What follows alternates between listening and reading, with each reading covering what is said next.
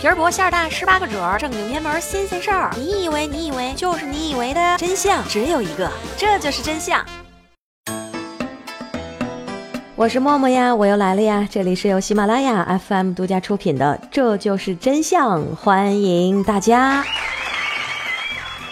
你痴迷于宫斗剧难以自拔吗？宫斗剧里面除了美丽善良的小仙女，除了罪该万死恶毒女炮灰，还有一些很重要的角色，他们默默无闻的燃烧起了宫斗的氛围。他们就是今天咱们要聊的御前太监。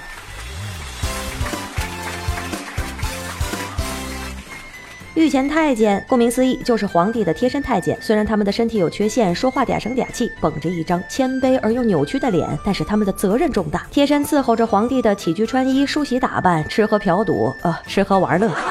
有吃瓜群众说，那伺候皇上不是八辈子修来的福分吗？No，你没听说过伴君如伴虎吗？宫门一入深似海。自从对自己下了黑手，成为太监那一天，就过上了苦不堪言的日子。尤其是大清经历了明朝宦官专权，主子们打压的尤其厉害，时刻提防着太监们，不许他们识字儿，怕他们认识字了就谋权篡国。明末皇帝朱由检就面临着一个穿越而来的工程师谋权篡位。嘿，不要觉得跳频了，这里插播一条广告。默默的有声小说《明末工程师》很快就要完结了，已经在收听的朋友们，感谢你们的支持；还没有在收听的，来。来支持默默一下，在喜马拉雅搜索“明末工程师”，点击收听哦，支持默默的有声小说作品。好了，广告插播完毕，继续来搬好小板凳，咱们来看看御前太监一天的生活。现在是北京时间五点整。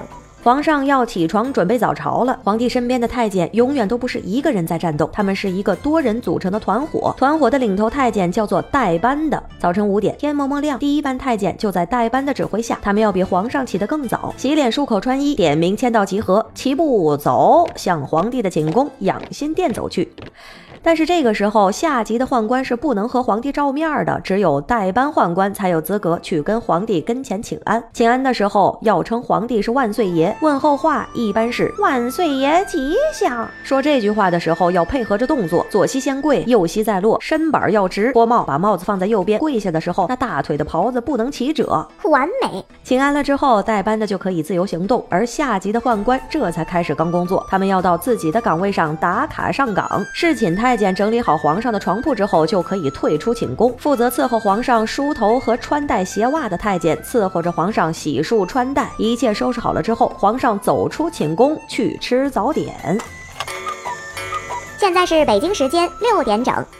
现在是早膳和早朝的时间。御膳房负责进早膳，早膳之丰富，你根本就想不到：羊肉丝、大肉面、南小菜、萝卜汤、象眼儿奇饼小馒头、燕窝红白鸭子锅。菜这么多，对于太监来说不仅仅是诱惑，而且是沉重的负担。皇上用膳的时候，眼睛瞄哪个菜，那负责伺候的太监就得把这个菜挪到皇上够得着的地方，用汤勺给他装进碟子里面。假如皇上说：“嗯，这菜不错。”你就得再给他舀一勺，之后再把这个菜往后挪一挪。假如皇上连吃了三口，太监头领就会高喊一声撤。之后的十天半个月就不会再有这道菜。这是因为皇帝不能膨胀口腹之欲，而且要注意营养搭配。现在是北京时间七点整。吃过了早饭，服侍皇上净面漱口，喝上一碗茶，由太监们请进更衣室换朝服。首领太监准备轿子、仪仗，招呼护卫随从，而随从太监则是列队等候着皇上。待皇上出门，便是前呼后拥着陪驾上朝。上朝那点事儿，他不像是上课，这就不能按表来了。现在是北京时间八点整、九点整、十点整。下了朝，御前太监在院子里面排队陪驾皇上去书房。皇上要去上书房批折子了，书房外面要留几个太监，书房里面要站几个太监。你以为在书房里面的太监能像韦小宝那样可以高谈阔论？那你就很傻很天真了。这里的太监是负责泡茶、进茶、递东西的，外面的太监是随时接受交下来的差事的。这个时候要万分的小心，稍有不慎，那可就是要命的大事儿。递东西的时候身体前倾，将东西捧在身前，大致是眉心的位置。在书房的时候悄没声。的最容易开小差了，这可是书房大忌，指不定什么时候皇上随口一个吩咐，他可通常是不会吩咐第二遍的，你就得鞍前马后的端茶送水，千万不能出现皇上叫你，你还一脸懵逼傻叉的情况。现在是北京时间十一点整。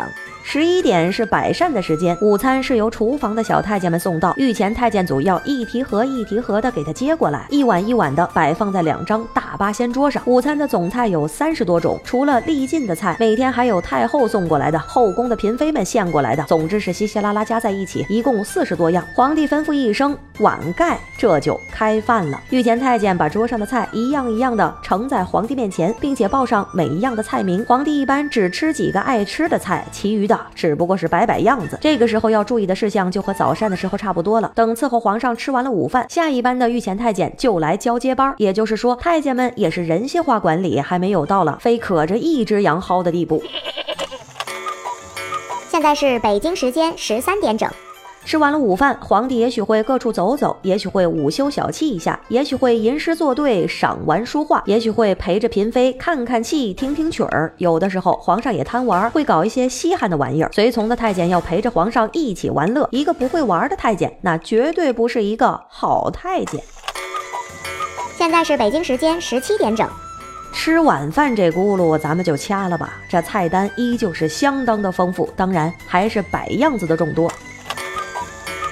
现在是北京时间二十点整，宫里的总管太监会准时传号：上栓打钱粮，小心火烛。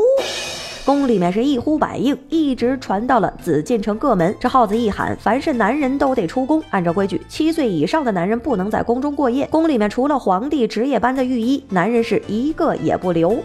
太监们，太监们已经不是男人了。皇上一般是晚上九点钟睡觉，此时服侍皇上就寝的又换上另一班的太监。别以为值夜班倒霉，那值夜班可是上差，只有与皇上最亲近的人，让皇上最放心的人才有值夜班的资格。有的太监那排队都排了几年了，也没在皇帝的床边听着他打呼噜。值夜班的时候，寝宫外面有专人负责，门口至少有两个人。夏天在竹帘子外面凉快，冬天就在棉被子里面也不冷。只要寝宫的门一合上，不管什么人，凡是擅自进宫的。那是必死无疑。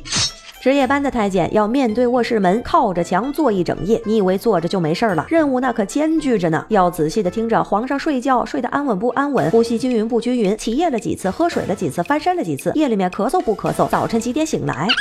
这些可都直接关系到龙体安危，内务府的官员或者是太医都要过问，太后、太妃也要过问。被问起来，如果又是一脸懵逼，那有可能丧失值夜班的资格。值夜班的太监也是有规矩的，不许四仰八叉的躺着，不许在附近小解，不能散发出难闻的气味，脚汗也得注意，不许擅自坐到皇上坐的椅子上，不许乱动御用之物。想要掉脑袋，你就可以试试。嘘，皇上睡着了。准备迎接新的一天到来吧。常言道：“寻常人家再清苦，莫要生在帝王家。”可是偏偏就有人穿越了。